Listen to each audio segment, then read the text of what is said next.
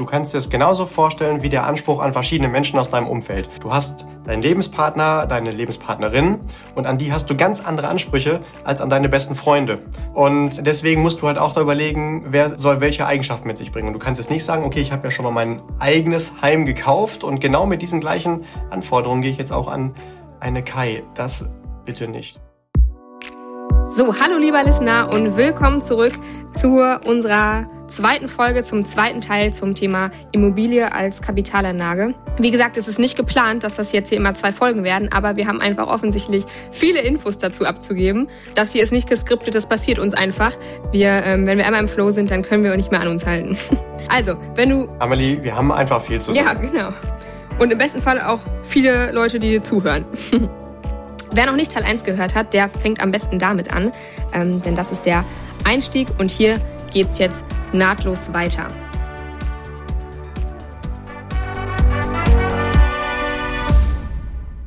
Ich habe noch eine andere Frage, die mir auf dem Herzen liegt sozusagen. Und zwar hört man ja gerade was Immobilien angeht schon seit einigen Jahren, oh Mensch, es wird alles immer teurer. Rentiert sich das Ganze überhaupt noch? Immobilienblase hin und her und dies, das.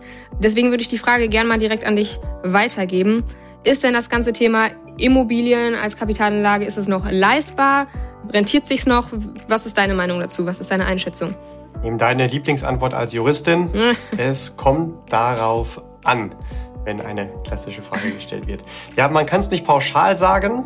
Es gibt schon Objekte, die sind sehr, sehr teuer.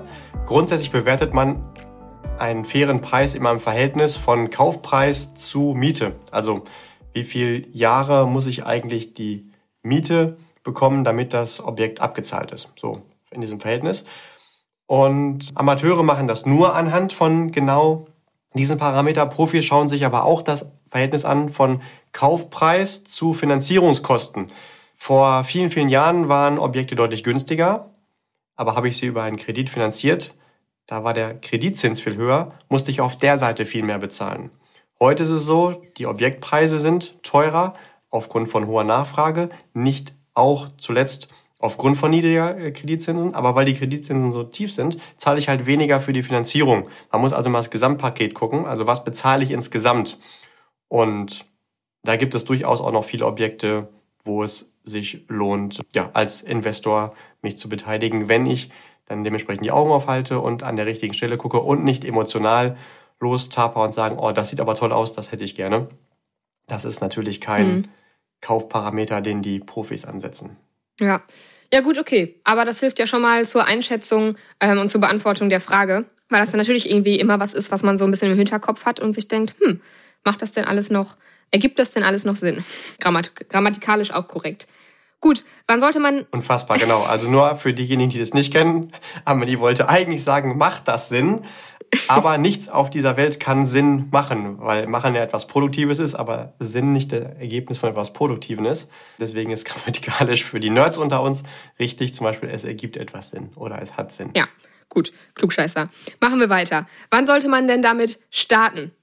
Ja, also erstens natürlich, wenn sich ein gutes Investment zeigt, nicht einfach das Erstbeste. Und zweitens kann man Geldanlagen eigentlich immer anhand des magischen Dreiecks in mindestens drei Kriterien unterteilen, anhand deren man das bewertet. Also erstens, Rentabilität, lohnt sich das? Das kann man bei einer Immobilie durchrechnen. Dann zweitens, Sicherheit. Also wie hoch ist die Wahrscheinlichkeit, dass sich das für mich auch gelohnt hat und nicht äh, nach hinten losging. Da kann man bei einer Immobilie schon von einem recht hohen Wert sprechen, weil die sich eben ja sehr konstant in der Wertentwicklung entwickeln und die Miete eigentlich auch planbar fließt. Und drittens Verfügbarkeit. Also wie schnell kann ich auf das Geld zurückgreifen? Und das ist natürlich bei Immobilien sehr eingeschränkt. Deswegen haben wir schon in der ersten Folge gesagt, heißt es ja immobil, weil das Geld halt unbeweglich ist. Bedeutet, es ist nicht die klassische Einstiegsanlageklasse. Ich sollte also schon Geld besitzen, um dann einen Teil davon in diese Anlageklasse investieren zu können, um halt nach dem Investment immer noch Geld zu haben für andere Bereiche, wo ich Geld auch mal verfügbar brauche. Rechnen wir das mal durch und wir steigen in der günstigsten Anlageklasse ein, dann sprechen wir ja über e, eine Eigentumswohnung. Und sagen wir mal, da haben wir eine recht günstige vor uns. Auch das ist eher noch der untere Preisrahmen, 150.000 Euro. Da haben wir gesagt, 10% davon sollten wir als Eigenkapital selbst mitbringen. Warum? Wir müssen den Notar bezahlen und wir haben auch Kosten für die Eintragung ins Grundbuch. Dann haben wir noch die Grunderwerbsteuer, also der Staat will auch was davon haben und gegebenenfalls müssen wir noch einen Makler bezahlen. Also da kann man so ungefähr 10% von einplanen. Das nennen die Profis auch Schall- und Rauchkosten. Warum? Weil wenn ich die bezahlt habe, ist es wie Schall und Rauch sofort weg. Da habe ich keine Wertsteigerung durchgehabt. Und ein Objekt muss ich auch mindestens erstmal um das steigern, dass wenn ich es dann wieder veräußere später, dass es sich für mich auch wenigstens mit plus minus null dann ergeben hat, dass ich da kein Minus mitgemacht habe. Also 150.000 günstige Eigentumswohnung, 10% bringen wir mit, 15.000 Euro. Jetzt sollte ich nicht 15.000 Euro besitzen, um mir damit dann meine erste Eigentumswohnung zu kaufen, sondern mindestens mal 25.000, sodass ich nach den 15.000 immer noch 10.000 für andere Dinge in meinem Leben zur Verfügung habe. Und ich glaube, wir sind uns alle einig, 10.000 Euro irgendwie zu besitzen, da fühlt man sich jetzt auch noch nicht wirklich reich mit. Und damit macht man auch keine großen Sprünge. Mhm. Also das ist so das absolute Minimum. Und jetzt würde natürlich ein richtiger Finanzexperte rufen, ja, halt, Moment, da haben wir aber immer noch das Risiko. Wir haben jetzt ja nur ein einziges Objekt. Und wenn da irgendwas in die Hose geht, das bedient ja nicht einem der zehn goldenen Regeln des langfristig sicheren Vermögensaufbaus. Don't put all your eggs in just one basket. Also streue Diversifikation. Also eigentlich sollte man ja mit drei Eigentumswohnungen an drei verschiedenen Standorten starten, damit man halt auch diesen Steuerungseffekt hat. Und dann brauchen wir ja schon mal dreimal 15.000, also eigentlich 45.000. Ähm, natürlich fängt man erstmal mit der ersten an, aber das sollte dann so das mittelfristige Ziel dann auch wieder sein. Und das führt uns alles dazu, dass wir hier halt vom Vermögensaufbau zweiter Ordnung sprechen, nach halt verfügbarem Geld. Und da muss natürlich jeder auch in seinen eigenen Bauch reinfühlen. Will ich möglichst schnell das machen? Da muss man zumindest diese Spielregel kennen und vielleicht auch mal bei dunkelgelb über die Ampel oder sagen, ja, nee, ich will das wirklich planbar und mustergültig machen, dann halt wirklich nur bei grün über die Ampel und erstmal ganz klassisch verfügbares Geld haben. Mhm. Okay, also um ähm, kurz die Frage wieder aufzugreifen, wann sollte man starten? Sagst du, man soll sich natürlich auf jeden Fall finanziell sich in dem, in dem Rahmen bewegen, dass es gut und planbar finanzierbar ist und dass man natürlich aber auch noch Liquidität auf der hohen Kante hat für die ganzen anderen Themen, die ähm, ja das Leben auch so mit sich bringt. Absolut, genau, weil das Allerwichtigste beim Thema Geld ist immer Flexibilität und Verfügbarkeit. Nutzt nichts, wenn du 10 Milliarden besitzt, aber wenn du sie brauchst, eine davon nicht darauf zugreifen kannst. Ja, absolut, stimmt. Gut, was mir gerade auch noch so einfällt, sind so ganz alltägliche Dinge. Also was ist denn, wenn ich jetzt eine Immobilie habe und die muss aber renoviert werden? Also ich möchte jetzt nicht, also ich möchte das ja als, als Geldanlage nutzen und ich möchte jetzt nicht gleichzeitig noch Hausmeister sein und Handwerker und wenn der Mieter weiß ich nicht, mit seiner Mietzahlung im Rückstand ist, dann will ich auch noch Anwalt sein. Wie mache ich das denn? Ja gut, als Anwalt, dann muss man einfach dir schöne Augen machen und dich heiraten. Dann hätte man ja auf jeden Fall schon mal eine. Und unter einer Heirat geht auch ähm, nichts. Also wenn ich nicht geheiratet wurde, dann mache ich auch nichts. Nein, Quatsch. Ja, genau. Und das auch nur mit äh, Ehevertrag für dich, genau. Und ähm, da hat man immer noch das Problem, dass du ja zumindest in Deutschland auch nur einen Ehepartner haben kannst und vielleicht mehrere Menschen Immobilien haben wollen. Nee, also Fokus tatsächlich auf ähm, die Frage, muss ich jetzt wissen, wie man eine Wand hochzieht? Nein, das ist ganz, ganz wichtig. Du solltest das Ganze nie als Hobby betrachten, sondern schon als professionelle Anlage und alles das, was damit zu tun ist, sollte natürlich auch von Profis ausgeführt werden. Also wenn ich jetzt zum Beispiel mir das Ganze kaufe, dann muss ja ein Notar den Erwerb im Grundbuch eintragen. Dann macht man natürlich kein Jurastudium und bewirbt sich dann erstmal noch ähm, so lange, bis man Notar wird, um das dann zu machen, um Geld zu sparen, sondern man findet einen Notar. Genauso ist es, wenn jetzt zum Beispiel die Fenster kaputt sind, dann findet man halt einen Glaser, der das macht und versucht nicht selbst da irgendwie aus äh, Sand unter Hitze Glas zu machen, um Geld zu sparen. Und wenn die Toilette nicht funktioniert, dann holt man halt den Sanitärfachmann. Das sollte halt ganz, ganz wichtig sein und man nicht im Hinterkopf haben, ja, aber ich suche mir jetzt nur eine Immobilie, die irgendwo bei mir um die Ecke ist damit ich auch immer dann sofort ähm, mich kümmern kann. Nein, du willst ja ab jetzt durch dein passives Einkommen, was du dann mittelfristig hast durch die Immobilie, ein entspannteres Leben haben und nicht immer 24-7 fürchten, dass dein Mieter anruft und sagt, ja, ich habe jetzt gerade hier die Türklinke abgebrochen, kannst du die mal reparieren. Dann willst du maximal das weitergeben an den Spezialisten, der das für dich löst. Genauso wie wenn du ähm, in Aktien investiert bist, sagen wir mal in ein Unternehmen, was Brötchen produziert, dann sagst du ja auch nicht, oh, ich schmeiß die Mitarbeiter vom Band raus und mach da selbst die Teiglinge, sondern ähm, das sollte schon eine professionelle Anlage sein. Das sollte sich von Anfang an durch deine Philosophie, wie du mit Immobilien Handels auch durchziehen. Es sei denn, ganz bewusst sagst du, ich mache das als Hobby und will möglichst viel selbst, also viel Zeit selbst damit verbringen und dadurch vielleicht an der einen oder anderen Stelle Kosten sparen. Wobei die Philosophie im Leben schon sein sollte, so viel Einkommen zu akquirieren und aufzubauen, dass dein Stundenlohn höher ist als der der Dienstleister, die für dich arbeiten können. Wenn du jetzt zum Beispiel einen Stundenlohn hast von kalkulatorisch 250 Euro und ein Handwerker für 50 Euro die Stunde arbeitet, dann könntest du ja für eine Stunde, die du arbeitest, fünf Handwerker beschäftigen mhm. oder halt einen und immer noch 200 Euro plus machen. Das ist das gleiche Prinzip, warum es sinnvoller ist, zum Beispiel auch eine Fachkraft zu Hause zu haben, die deine Wohnung sauber macht, als wenn du selbst tust bei einem Stundenlohn von 250 Euro. Ja, der Weg wird mir, glaube ich, auch besser gefallen. Also äh, auch jetzt hätte ich wenig Bock, da die Zeit äh, irgendwie in Renovierungsarbeiten zu investieren. Aber es gibt ja auch noch die Situation, dass, äh, abgesehen von, weiß ich nicht, Arbeitsstress viel los ist. Man kann ja auch emotionalen Stress haben, irgendwas mit der Familie, Krankheit oder wie auch immer, dass, sodass man auch gar nicht in der Lage ist, die, den äh, Anforderungen gerecht zu werden. Okay, also sagst du. Ja, absolut, das kommt auch dazu. Also, dass man weiß, vielleicht mir macht das eigentlich Spaß, aber wenn ich mal keine Zeit oder keine Lust habe oder im Urlaub bin, habe ich zumindest meine Connections, wer das für mich vernünftig löst. Und das führt uns auch zu der Frage beim Kaufen, kaufe ich das ähm, komplett selbstständig, zum Beispiel meine Eigentumswohnung, da muss ich in der Lage sein, selbst zu bewerten, wie ist denn jetzt der Zustand der zentralen Heizung, wann muss die also renoviert werden, wie sind die Fenster, das Dach, gibt es irgendwelche anderen Renovierungen, Staus oder habe ich irgendwie in einer Weise einen Profi dabei, der das halt für mich dann einschätzt, beziehungsweise kaufe ich vielleicht sogar von einem Profi, der dann eine Vermögensverwaltung beziehungsweise eine Immobilienverwaltung dann dazwischen hat und ähm, die sich dann um alle diese Dinge kümmern und alles das, was ich vielleicht gar nicht weiß, was relevant ist, auch mit berücksichtigt ist. Mhm. Und das ist immer die Frage nach der unbewussten Inkompetenz. Das ist wie immer im Leben das Gefährlichste, dass die Dinge von denen ich nicht mehr weiß, dass sie relevant sind, ähm, halt auch idealerweise mit Berücksichtigung finden. Dadurch, dass ich halt da meine Dienstleister habe. Ja, stimmt, das ist natürlich auch was. Ganz viele Sachen davon kann ich ja auch einfach gar nicht. Also ich bin ja jetzt kein ausgebildeter Handwerker und ich bin gut den juristischen, die juristische Seite würde ich wohl noch hinkriegen, aber dann hört es auch auf. Und was du auch gesagt hast, da habe ich gar nicht dran gedacht. Ja klar, Urlaub. Ich will ja jetzt nicht meinen Urlaub abbrechen, nur weil irgendwas mit der Immobilie ist, sondern ich will natürlich weiter Urlaub machen. Klar. Gut, okay. Und idealerweise sogar mehr als vorher. Ja, genau. Auch so ein Thema.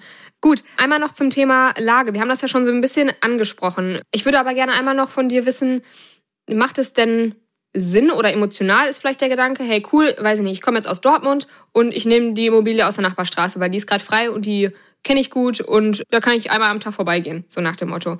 Oder weiß ich nicht, soll ich jetzt Sachsen nehmen oder Hamburg oder weiß ich nicht, was, was, was ist da interessant, was ist sexy? Wie fast in jeder unserer Folgen werde ich tatsächlich nicht müde, darauf hinzuweisen, dass es auf jeden Fall mehr als nachvollziehbar ist, dass wir emotionale Faktoren bei der Entscheidung für unsere Finanzen mit einbeziehen, weil wir sind ja nun mal Menschen und die sind emotional oder sollten sie zumindest. Nur tatsächlich der schlechteste Ratgeber für wirklich professionellen Vermögensaufbau ist. Und immer dann, wenn uns jemand was verkaufen will im Bereich Finanzen, stellt er meistens auch dieses Thema in den Vordergrund.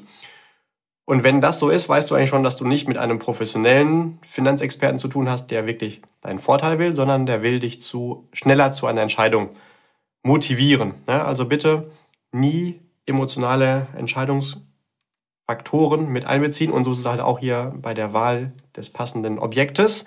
Nur weil du da jetzt gerade wohnst, heißt es ja nicht, dass es deswegen auch eine entspannte oder attraktive Anlagemöglichkeit in Immobilien da ist. Ne? Und das ist ja letztendlich auch Zufall, wo du wohnst. Mhm. Dann ist natürlich wieder dieser Aspekt, ja, aber den kann ich ab und zu sehen, wie das Ding aussieht. Oder wenn was ist, kann ich mich kümmern. Wir haben eben schon gesagt, idealerweise willst du dich nicht kümmern, weil es halt eine Anlage ist. Und zweitens, willst du auch jemanden dazwischen schalten, der das verwaltet und regelmäßig für dich das sieht und aber auch in der Lage ist, das zu bewerten. Wie ist denn da die ähm, aktuelle Renovierungslage und oder der Renovierungsbedarf? Tatsächlich willst du auch gar nicht in den allermeisten Fällen jeweils.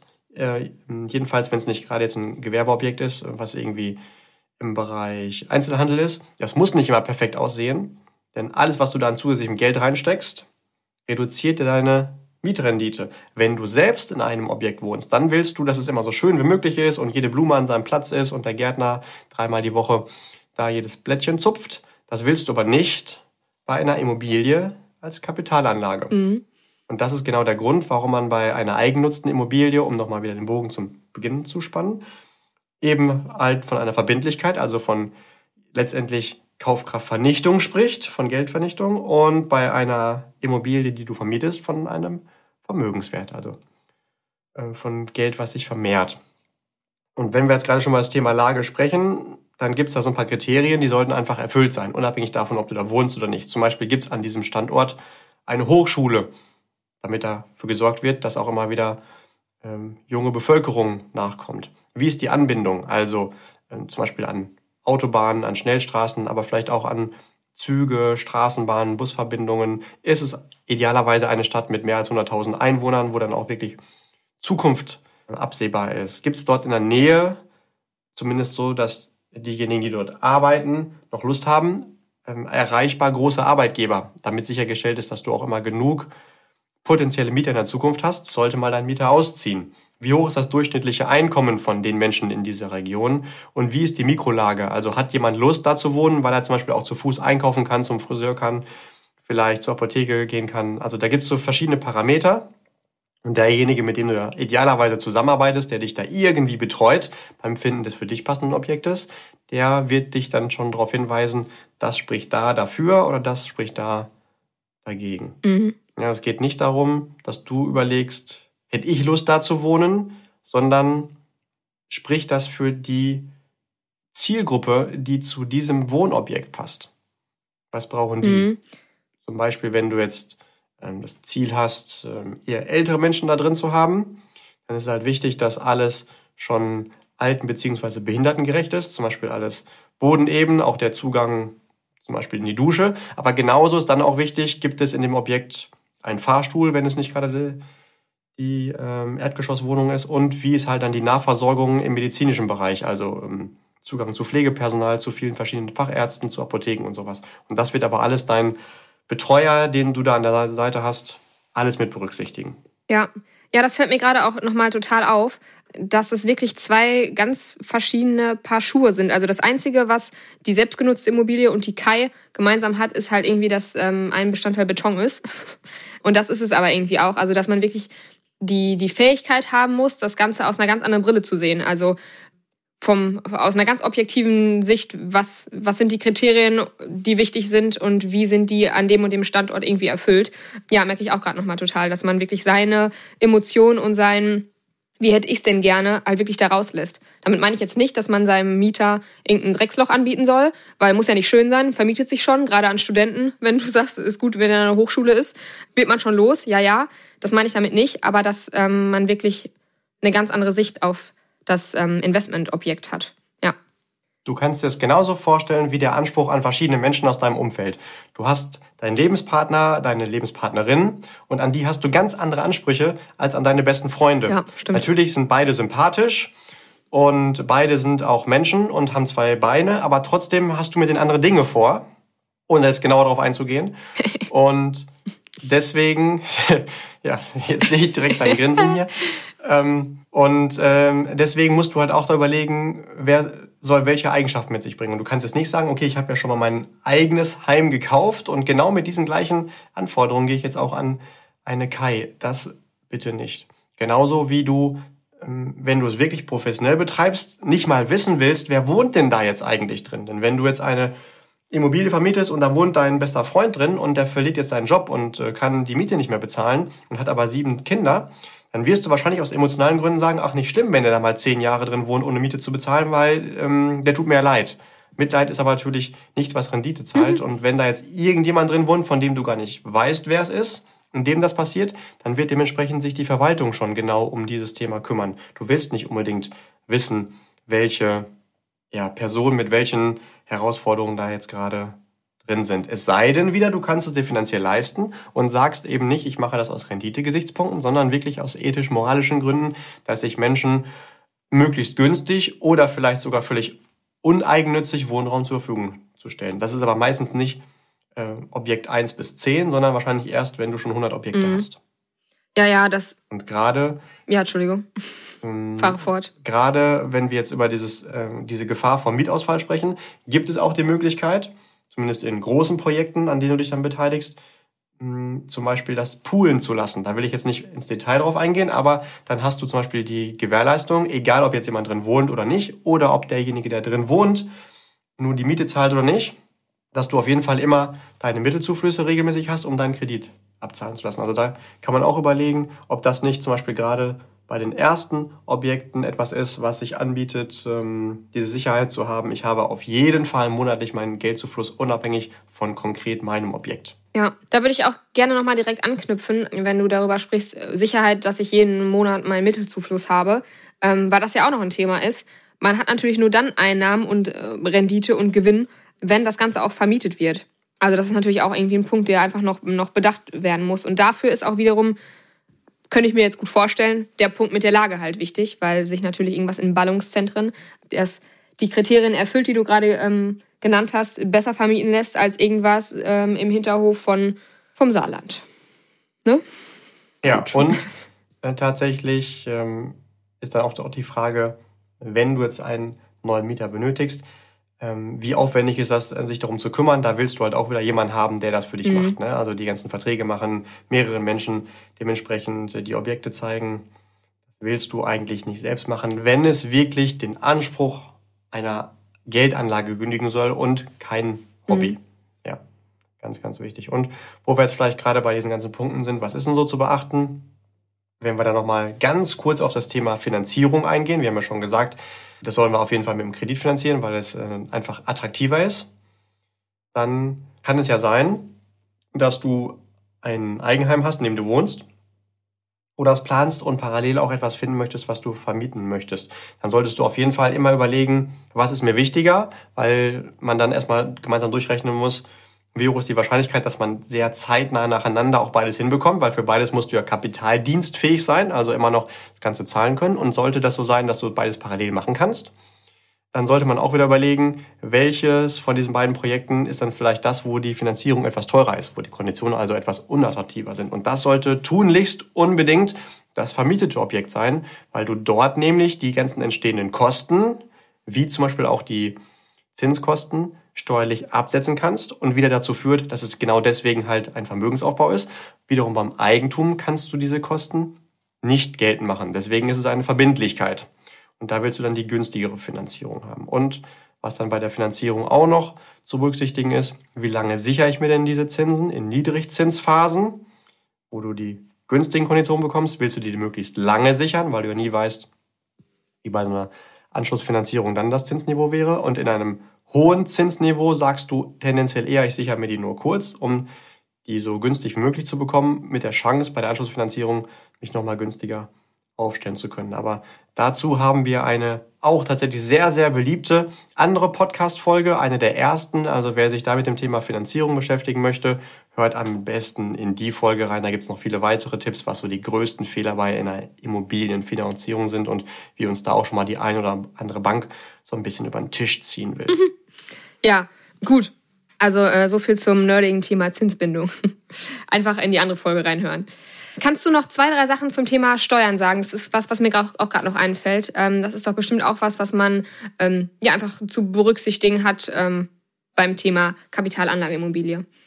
Ja, Steuern sollen unser Verhalten steuern im Sinne des Staates. Deswegen heißt es ja Steuern, wie wenn du ein Schiff steuerst. Grundsätzlich ist es so, wenn du das Objekt irgendwann wieder verkaufen willst und selbst drin gewohnt hast, dann kannst du das nach zwei Jahren selbstbewohnt steuerfrei tun. Wenn du es vermietet hast, dann dauert es zehn Jahre. Es macht also meistens wenig Sinn, nach achteinhalb oder neun Jahren dann ein Objekt zu verkaufen, wenn man weiß, nach einem Jahr noch obendrauf. Da wäre es dann steuerfrei. Die Einkünfte, die du daraus erzielst, sind ganz klassisch zu versteuern, wie alles andere Geld auch, was dir durch Arbeit zufließt. Egal, ob es jetzt aktive oder passive ist. Die Kosten, die dir entstehen, um das Ganze zu betreiben, die kannst du von der Steuer absetzen. Genauso wie wenn du ein Business hast. Alles, was du an Kosten hast, um den Gewinn zu erzielen, der zu versteuern ist, kannst du steuermindern ansetzen. Und das ist halt wieder einer der Gründe, warum eben entsprechend eine vermietete Immobilie, also eine KAI, eine Kapitalanlageimmobilie, Vermögensaufbau ist, weil du halt das wirklich als Business auch steuerlich betreiben kannst. Was wiederum bei einem eigengenutzten Objekt nicht der Fall ist. Also die ist ja dann in vielen Bereichen viel, viel teurer. Mhm. Welche Kosten sind das? Neben den Zinskosten für die Finanzierung sind das natürlich die Errichtungskosten oder Renovierungskosten oder natürlich auch Betriebskosten, um das Ganze am Laufen zu haben. Ja. Ja, stimmt, auch noch. Ähm, ja, einfach zu, einfach mit zu bedenken. Jetzt merke ich schon, gibt doch eine ganze Menge und auch an der Länge der Folge, ähm, was dazu einfach wichtig ist, was man irgendwie im Kopf haben sollte. Wenn jetzt jemand sagt, Immobilien finde ich grundsätzlich total cool und interessant und kann ich mir vorstellen mit als Anlageklasse. Ähm, ich hätte das Ganze aber gerne ein bisschen einfacher und ein bisschen flexibler als Beton. Wie? Okay. Was könntest du für einen Ratschlag geben oder was, was wäre dein Tipp? Gehen wir mal von hinten nach vorne. Also das mit Sicherheit komplizierteste und mit am meisten Aufwand verbundene, aber dadurch vielleicht auch das in Summe dann attraktivste wäre, dass du die Objekte, die du gekauft hast, selbst komplett verwaltest. Dann der nächste Schritt ist, das ist das, was die meisten Anleger machen, die sagen, okay, ich habe schon meine eigenen Objekte, meine eigenen Einheiten, aber ich gebe es halt in der Verwaltung und in eine Renovierung in professionelle Hände, dass ich mich da nicht drum kümmern muss. Ich bin also nur derjenige, der es besitzt, aber nicht derjenige, der sich aktiv operativ drum kümmert. Der nächste Schritt dann wäre, dass man sagt, das ist aber etwas ähm, Besonderes, dass man ähm, sich als Interessent am Erwerb vom Wohnraum mit anderen Menschen, die das Gleiche haben, zusammenschließt in Form eines Investmentfonds. Also man sein Geld einfach nur in einen Topf gibt und davon dann Wohnraum gekauft wird, dann auch verwaltet wird und natürlich den Vorteil hat, dass darüber unfassbar große Objekte auch gekauft werden können und man sich um gar nichts kümmern muss. Hier sind wir dann schon eher in einer Rendite, die dann eher einem Inflationsausgleich nahe kommt. Also so bei irgendwas von anderthalb bis vielleicht drei Prozent. Hat aber den natürlich sehr großen Mehrwert, dass man sehr flexibel über das Geld verfügen kann. Mhm. Hier kann man schneller rein und raus. Wobei man dazu sagen muss, bei so einem ganz klassischen offenen, äh, gemanagten Immobilienform, da muss man mindestens ein Jahr drin gewesen sein mit seinem Geld und man hat auch eine einjährige Kündigungsfrist. Mhm. Und die kann man auch erstmals nach einem Jahr aussprechen. Also fürs erste Investment muss man mindestens zwei Jahre drin gewesen sein und wenn man länger dann schon dabei ist, muss man ein Jahr warten, bis man es ausgezahlt bekommt. Ist also etwas, was für einen sehr planbaren, äh, moderaten Vermögensaufbau oder wahrscheinlich eher zum Inflationsausgleich gedacht ist. Ähm, so richtig Rendite entsteht da nicht. Dafür ist halt die, wenn man sich so einen Chart davon anguckt, einfach unfassbar planbar die Renditeentwicklung. Und dann gibt es noch einen Spezialbereich. Das Ganze nennt sich als vierte Form des Immobilieninvestments REITs. Das eine Abkürzung steht für Real Estate, also für Immobilien. Real Estate Investment Trust, das sind die Unternehmen, die wiederum Immobilien aktiv verwalten und das ist so eine Art Aktie, so dass ich mich dann einfach da an den Gewinnen dran beteilige. Das wäre so ein Spezialfall. Also diese vier Möglichkeiten mhm. gibt es. Zusammengefasst, ich kaufe mir selbst was, alles auf eigene Faust und mache das mindestens als Nebenhobby oder vielleicht sogar ähm, auch im Nebenerwerb. Zweitens, ich habe etwas, was mir selbst gehört und ähm, lass andere aber das Operative machen, dass ich es wirklich einfach nur als professionelle Anlage sehe. Drittens, über Immobilienfonds, wo ich mich an vielen Objekten beteiligen kann, die auch natürlich dann teilweise viele Millionen wert sind, die ich vielleicht mit meinem paar Euro nicht bedienen kann und dann auch wieder den Vorteil von Fonds habe. Das geht halt auch als kleine Anlage. Und viertens als Spezialbereich, ähm, das ist aber eher ein Randthema und geht dann eher in den Bereich Aktienbeteiligung, die REITs. Okay, ja gut. Aber es gibt ja Alternativen und dann kann man einfach selber schauen, was, was da am besten ähm, zu einem selber passt. Gut, wenn man mh, mm, jetzt sagt, okay, Kapitalanlage, Immobilie finde ich total cool, was ist der nächste Schritt? Wenn man jetzt sagt, ja, ich will sozusagen. Okay, super. Erstens entscheiden, welchen von diesen vier Investmentmöglichkeiten möchte ich denn jetzt hier nutzen, die wir gerade hatten.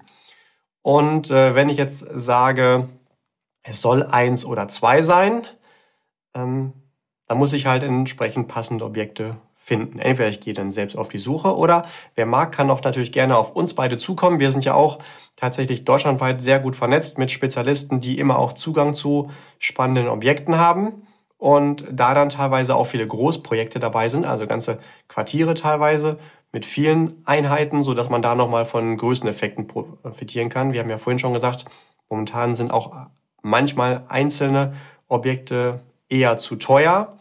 Wenn man jetzt die Möglichkeit hat, eine Einheit oder mehrere Einheiten von einem Großprojekt zu kaufen, dann sind da in der Regel die Preise pro Einheit geringer, weil die gesamt entstehenden Kosten immer auf alle Einheiten aufgeteilt werden können. Also man kann sich vorstellen, wenn jetzt irgendwie so ein Projekt ist mit 80, 150 oder 250 Einheiten, die Kosten, die eh anstehen, sind halt dann geringer, weil die auf mehr Köpfe aufgeteilt werden. Und das ein oder andere Mal gibt es da sogar die Möglichkeit, weil dann kein Makler dazwischen geschaltet ist, sich die Maklerquotage noch zu sparen. Und das hat zusätzlich den Vorteil, dass diese Projekte alle geprüft sind und in allen Bauvorschritten oder Renovierungsschritten dann auch entsprechend dokumentiert sind und man halt nicht Angst haben muss, dass hinterher nach zwei Jahren rauskommt, oh, da war ja noch Asbest irgendwo in der Wand drin oder die Heizungsanlage, die darf nochmal neu gemacht werden. Also wem das wichtig ist, der kann auch gerne auf uns zukommen. Ja, prima. Julian, ich glaube, ich würde die Folge mal langsam ähm, schließen, weil es, glaube ich, doch ganz schön viele Informationen sind. Aber lass uns eine kurze Zusammenfassung des Gesagten machen. Ich würde es vorschlagen, ich habe so zwei, drei Sachen noch im Kopf, die du im Laufe der beiden Folgen gesagt hast. Ich werfe dir die Begriffe einfach mal entgegen und du fasst das kurz zusammen, was damit gemeint war. Bist du d'accord? Leg los. Okay. Mm, ich kann mich erinnern, du hast gesagt Vermögensaufbau 2.0. Okay, der clevere Weg, dass jemand anderes dir dein Vermögen aufbaut, bei Immobilien über den Hebeleffekt umgesetzt. Gut. Entwicklung. Der Vorteil von Immobilien, dass die eine sehr planbare und stabile Entwicklung über mehrere Jahre oder Jahrzehnte haben. Also kaum Schwankungen in der Wertentwicklung. Ähm, dann fällt mir ein Inflation. Die Beteiligung an Sachwerten, denn Immobilien kann man anfassen und die haben immer den Vorteil, dass wir automatisch einen Inflationsschutz mit drin haben. Okay, dann fällt mir noch was mit Inf ein. Äh, Investor? Okay. Der muss sich auf jeden Fall Immobilien auch leisten können. Stichwort, es ist nicht die Einstiegsanlageklasse. Etwas Geld sollte man im Vermögensaufbau schon haben und angespart haben, um dann hier auch loslegen zu können, damit es wirklich empfehlenswert ist. Dann fällt mir noch ein Verfügbarkeit, auch ein Thema. Okay, ja, ganz wichtig. Wir sprechen hier von immobilem Geld. Also es ist also nicht immer direkt schnell verfügbar und auch nicht teilkapitalisierbar. Also entweder ich verkaufe das gesamte Objekt oder nicht. Ich bin also weniger flexibel als in anderen Anlageklassen. Dann fällt mir noch ein ähm, Aufwand. Okay, ich muss mich entscheiden, wie viel Verwaltungsaufwand ich selbst angehen möchte und ob ich das als Hobby betreiben möchte oder ob ich da nicht die Profis zwischenschalte, die sich einfach um Verwaltung, um Renovierung, um Neuvermittlung kümmern und ich einfach nur, salopp gesagt, das Geld auf meinem Konto zähle. Ja, und dann fällt mir noch zu guter Letzt ein, mm, wie nenne ich es mal, ähm, äh, Gefahr. Okay, da haben wir tatsächlich noch gar nicht so intensiv drüber gesprochen, aber bei Immobilien gibt es immer die Gefahr des Betonklumpenrisikos. Bedeutet, dass ich einen viel zu großen Anteil hinterher in Vermögen in Immobilien investiert habe im Verhältnis zu anderen Anlageklassen. Also da nochmal als Ergänzung, als letzter Punkt, die Information, bitte habe auch andere Anlageklassen, die dementsprechend weitere Vorteile wie zum Beispiel regelmäßige Verfügbarkeit mit sich bringen. Ja, Mensch, prima. Mehr fällt mir jetzt gerade nicht ein. Das sind so die, ähm, die Stichpunkte, die mir so hängen geblieben sind von unserem heutigen Talk. Das haben wir doch gut und kurz runtergerockt und zusammengefasst. Ja, damit möchte ich die Folge für heute schließen. Ich glaube, das reicht an Input und an Infos. Lieber Julian, ganz, ganz lieben Dank für deine Zeit, für deine Erklärung. Lieber Listener, auch danke dir fürs Zuhören. Wenn du noch weitere Infos wünschst oder du irgendwie Unterstützung brauchst, dann ähm, ja, weißt du ja, wie du dich melden kannst. Die Kontaktdaten findest du auch immer noch ähm, in den Show Notes. Und ansonsten wünsche ich dir eine gute Woche und bleibe gesund.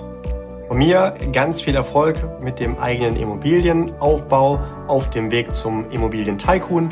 Wie immer, keep growing und bleib gesund, auch finanziell. Liebe Grüße, dein Julian.